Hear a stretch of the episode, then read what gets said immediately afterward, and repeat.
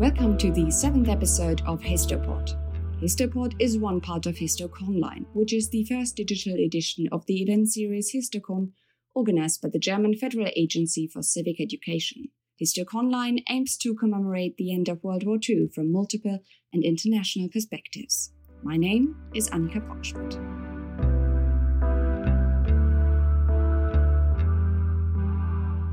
Our expert today is Andrea Petö. She will tell us why it's so important for us to take a closer look into Hungary's history first, to understand the different narratives that have emerged around Holocaust commemoration. In this episode, we will decipher what they mean, what the mechanics of remembrance are, and why different actors benefit from it. We will also find out how and why the Hungarian government has been making it harder for Holocaust historians to do their job, independent research, in order to push a certain agenda when it comes to Holocaust remembrance. Thank you very much for the invitation. I'm extremely honored to be a part of this very important podcast series. I'm a historian by training, and from my early childhood, I always wanted to be a historian who is writing interesting stories.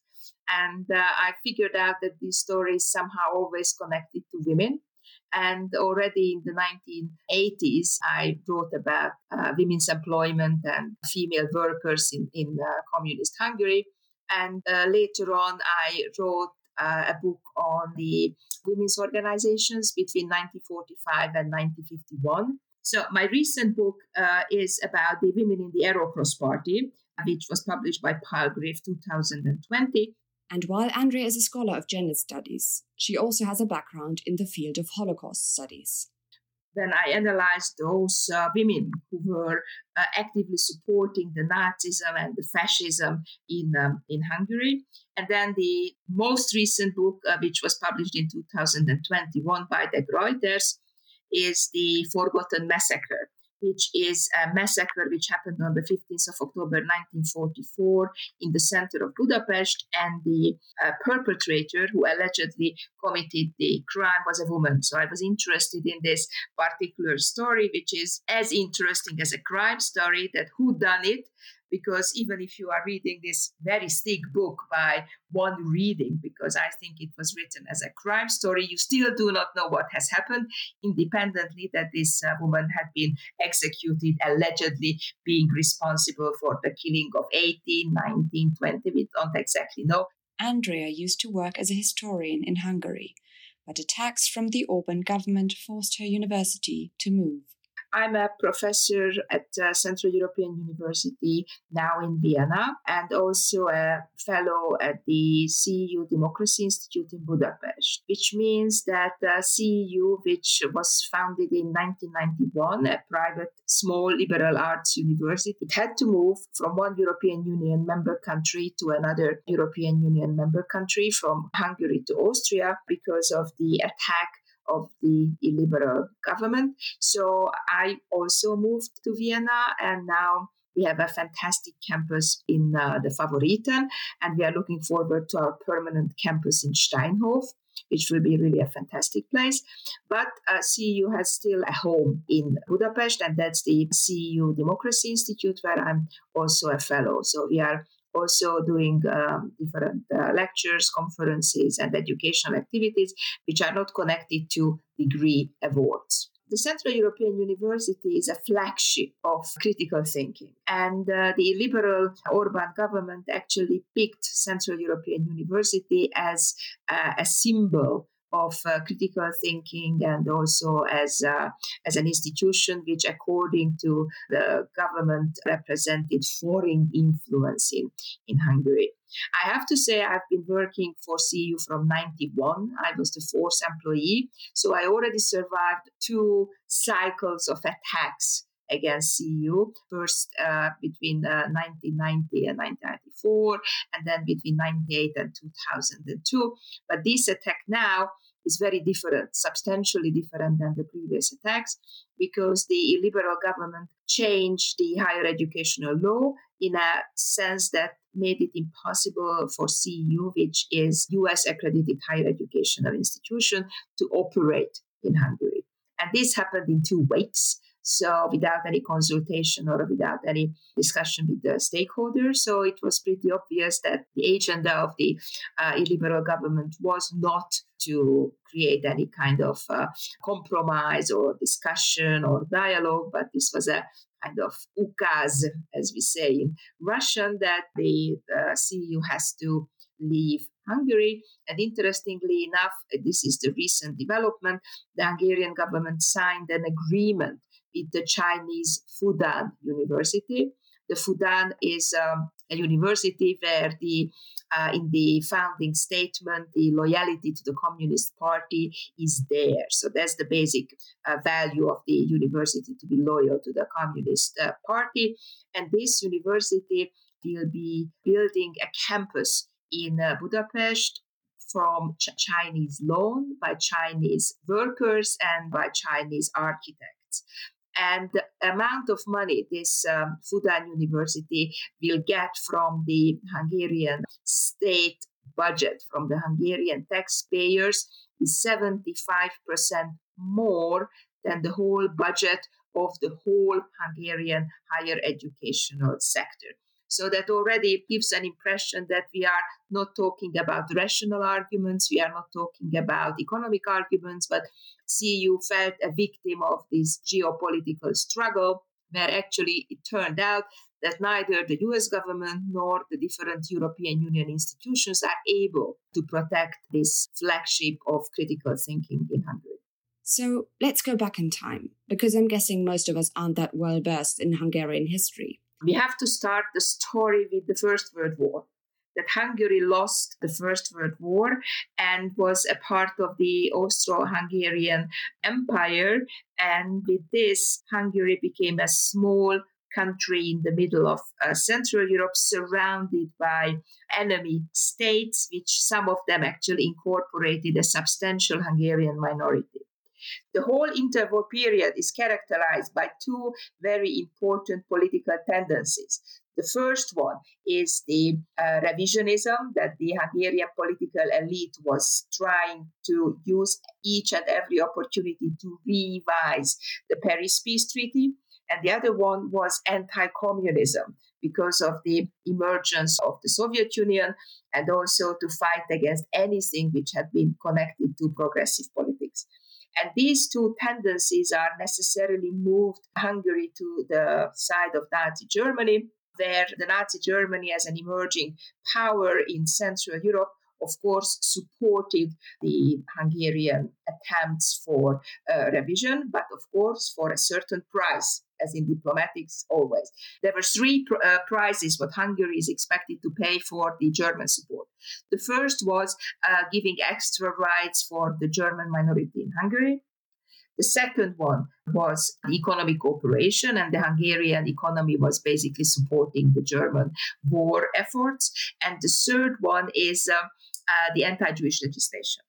And I have to stress that the first political anti Semitic law in Europe was passed in Hungary in 1920, the so called numerus clausus or the closed number law which means that the number of students admitted to the higher education, to the universities, in the case of students from Jewish background, was limited, closed number, limited to the number of Jews in the generally in the Hungarian society.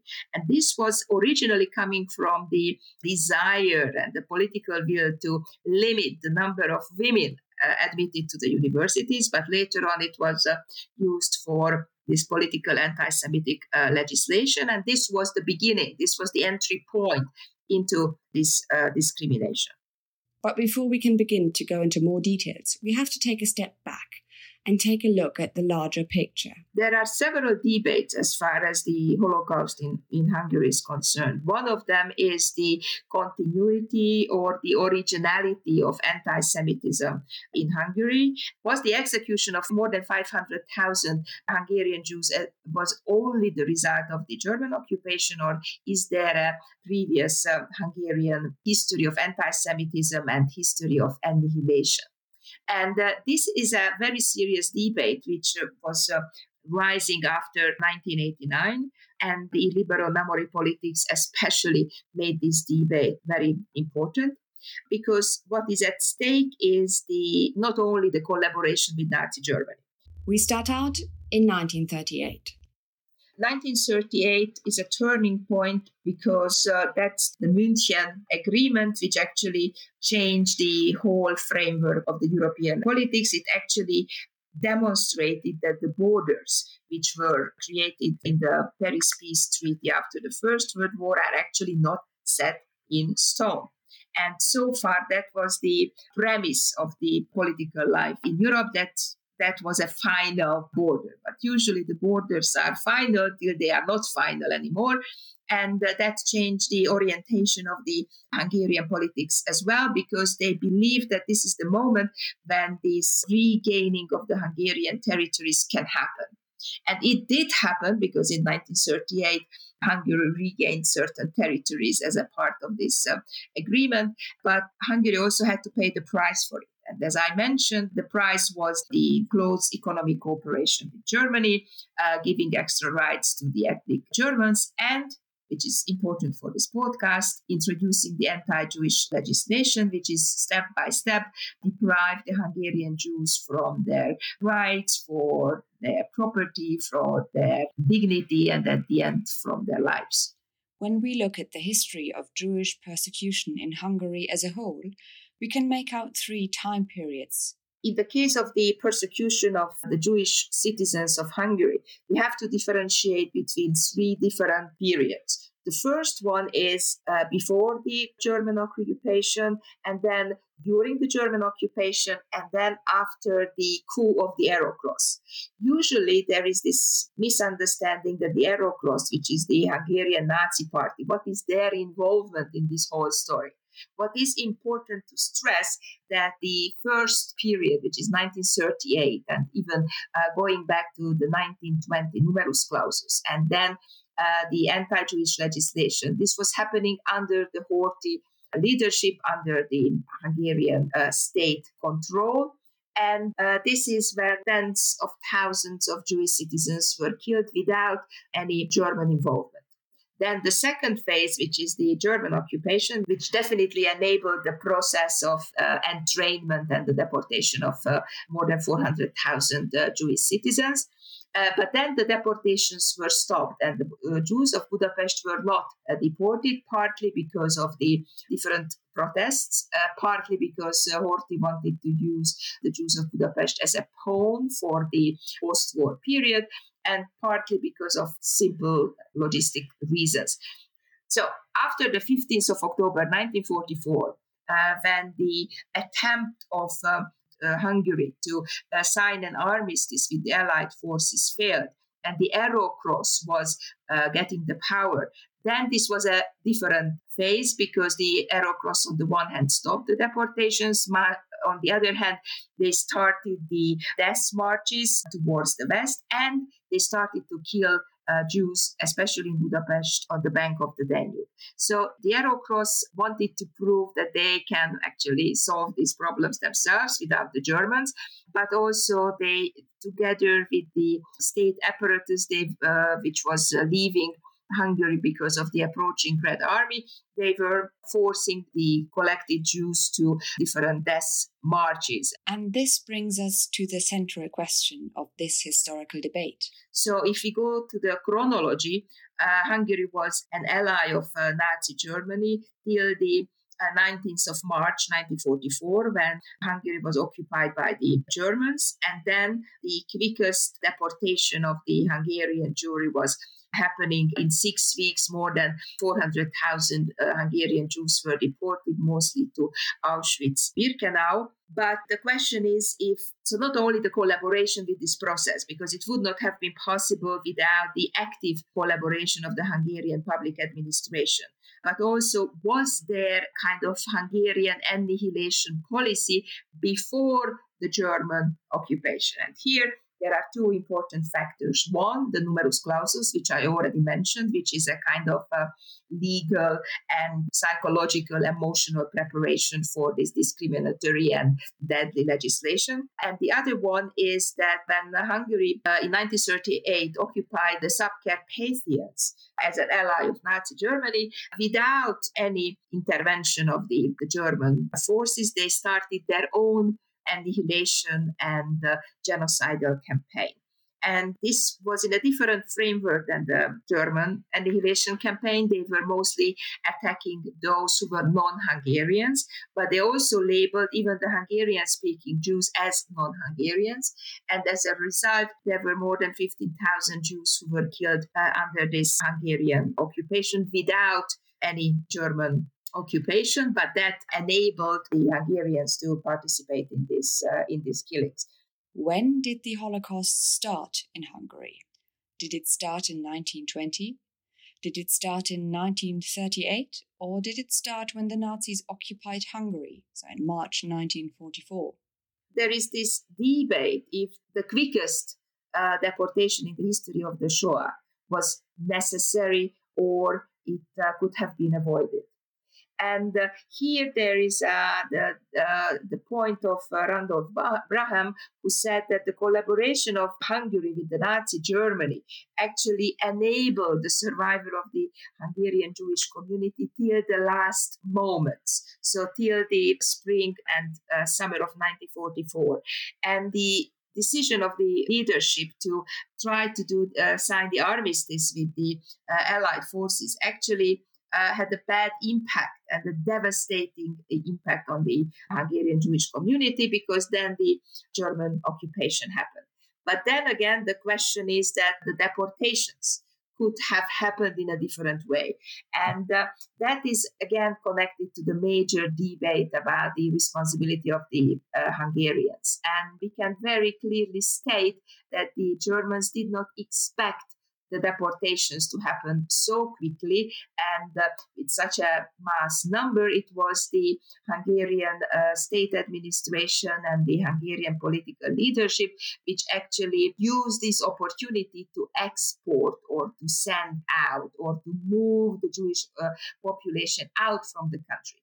They could have kept uh, the Jews inside the country, especially because the approaching uh, Soviet army, and it was absolutely obvious that Hungary uh, lost the war, so they could have won more time. And uh, this did not happen. And this did not happen, and that is the responsibility of the Hungarian elite that uh, they were unable to protect the Jewish population and the Jewish citizens.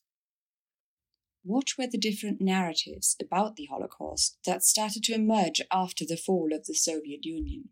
There is this debate about when uh, the Holocaust has started and when did it end. And uh, for the German uh, listeners, that might sound extremely strange and problematic, but let me explain why this debate is there.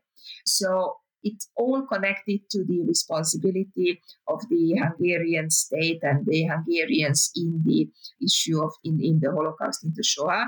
Because if uh, it begins in 1920, which is the numerus clausus, this close number, if it had begun with the anti-Jewish legislation starting from the 1938 uh, onwards? Or did it start when uh, the Hungarians occupied the Subcarpathians and uh, they were ruthlessly killing the so called non Hungarians, including the Jews? Or did it start on the 19th of March 1944 when the Germans occupied Hungary. I mean, this is all the position of the person who is arguing for any of the dates actually is informed by the understanding that how this person is actually understanding the, the position and the responsibility of the Hungarians in the Second World War.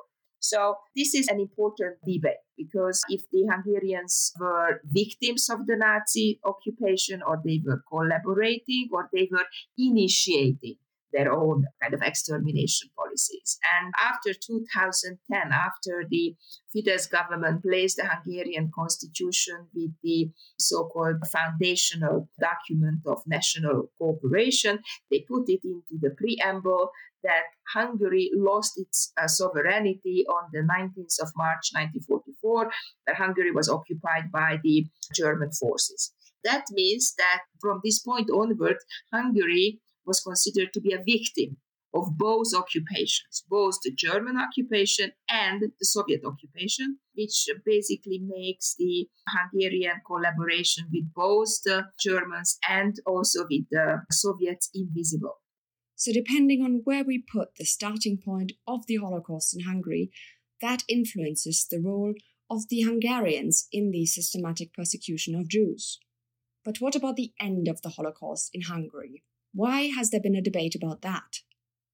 Let's again go back in history and take a look at what happens after Hungary is liberated by the Red Army. One might argue that it ended when the Red Army defeated the Nazi Germany on the Hungarian soil, but some uh, historians are actually arguing, and it is also connected to the illiberal turn, that the anti-religious politics and the persecution of the different uh, churches, including the different Jewish groups after 1945 by the communists, is basically a continuation of the persecution of the Jews before 1945. And this is again a debate which is informed by the positionality of the different historians, because what is really the fact that after 1945, not only the kind of restitution was not happening as expected, but also the nationalization of the different properties by the communists also hit the survivor community. And of course, there were several pogroms in Hungary as well. I wrote a piece about the pogrom in, in uh, Budapest in 1946. So is not only in Poland but also in Hungary. There were several pogroms which were uh, attacking the homecoming uh, survivors. This is similar to what we heard in our previous episode about Poland. If you haven't listened to that yet, please go and do that.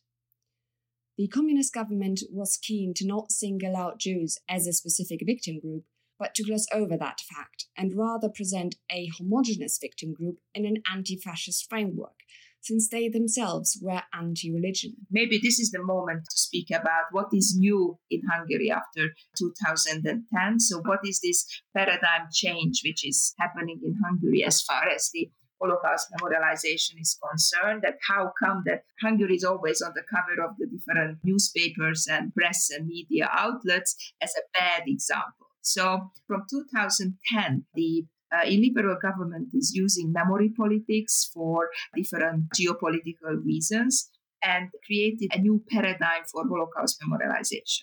The basis of this uh, new Holocaust memorialization is the concept of the double occupation, which is in the document which was replacing the constitution. And that is basically speaking about the double victimhood of the Hungarians, who were the victims of the both the German and the uh, Soviet occupation. The double victimhood narrative, which is uh, actually invented by the Baltic states first, so they already from the early 1990s onwards uh, started to promote this narrative this tries to present these countries as victims of both the Nazi and the Soviet occupation, which actually hides the fact that these countries collaborated with uh, the Nazi Germany, actively participated in killing the Jewish population of the countries. And on the other hand, some members of the elite had been, not only the elite, collaborated with the Soviet uh, occupation. Another major shift in the remembrance culture was brought about by the state funded Holocaust Memorial Year in Hungary in 2014. Andrea tells us why Jewish communities in the country were not too happy about this event. And then there was the government, which actually had a strategic purpose uh, with this memorial year, that they hope to actually hijack the Holocaust narrative in Hungary and they actually managed to do that. Because in this Holocaust Memorial Year, they not only erected this very controversial uh, monument of the German occupation, but also started this project the House of uh, Faith with enormous amount of investment, which till today, 2021, nobody have seen the script. There hasn't been any discussion, but millions, millions of uh, euros have been spent on this uh, project. But most of the uh, institutions which actually uh, benefited from this memorial year. They were newly funded, extremely dubious NGOs, uh, which later on disappeared. So this was a the traditional kind of money laundering operation of the liberal state that this money is just disappearing. And this was the moment when this uh, very dubious statement about that the Hungarian state killing the uh, Jews were labeled as action against the aliens. And these two factors, the erecting of this uh, extremely controversial monument, plus this statement by uh, somebody who is employed by the state, actually uh, forced the major Jewish community to uh, sabotage and to blockade the participation in the Holocaust Memorial Year. And that led to this very strange uh, situation that all these Holocaust memorial events were done without the participation of the survivors. So this was a very tragic moment in the history of, of the Holocaust remembrance. But interestingly, uh, there was this monument also created a public resistance the so-called living memorial when uh, the plans that this monument will be erected in the Liberty Square, which is in the center of Budapest, survivors, intellectuals, activists started to create a counter monument. The symbol of this counter monument is are two white chairs representing that you know you sit down to people and talk to people, right? So, and these two chairs are representing this living memorial, and they are still existing till today. They are organizing public debates. This leads us to the last effect of the government's memory culture politics the attack of the never again. The paradigm change, uh, which was the result of the 2014 Holocaust Memorial Year, also has a very important element, which is uh, that the politicians uh, and the important scholars are speaking about closing what has happened, to close this book, to close this chapter, to close this very dark, painful chapter of history and start something new. So, to create a kind of space between what happened in the past and what is happening now. And the uh, European Holocaust narrative is based on the assumption uh, never again to learn from the past, being uh, informed by the past, and always keep an eye on the past when doing uh, present politics. And the liberal state is doing just the opposite.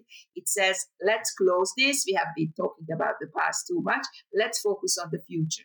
And this is also uh, a way of ignoring and uh, denying responsibility for the past.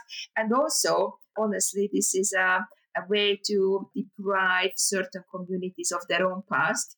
And also, the victims are getting into a vacuum because uh, their stories are basically delegitimized by this particular uh, political move.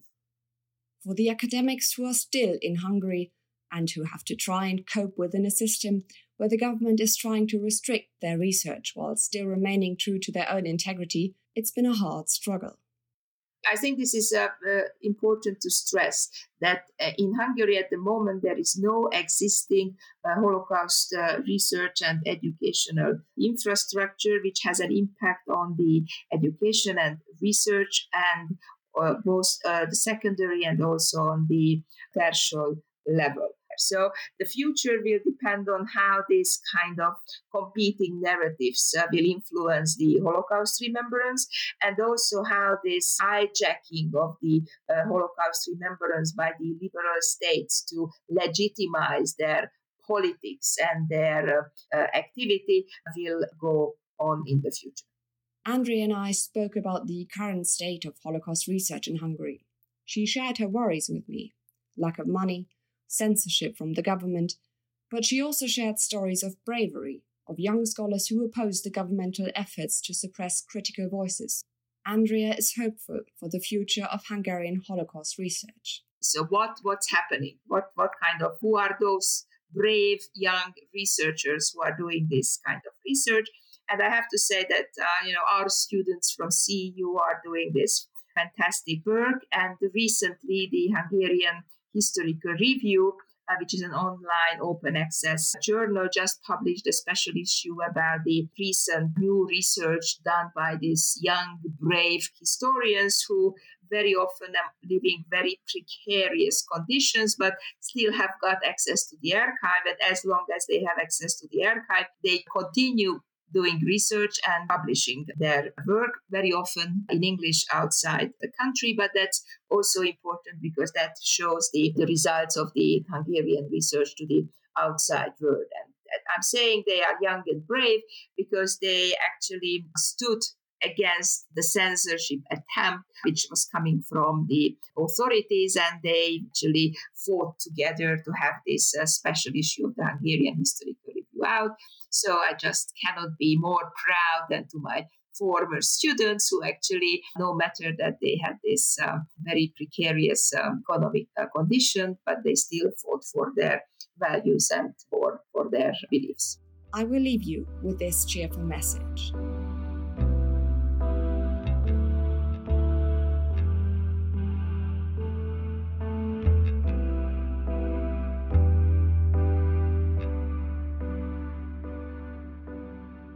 You can find more information about the Histo podcast as well as various other offers on www.histocon.de.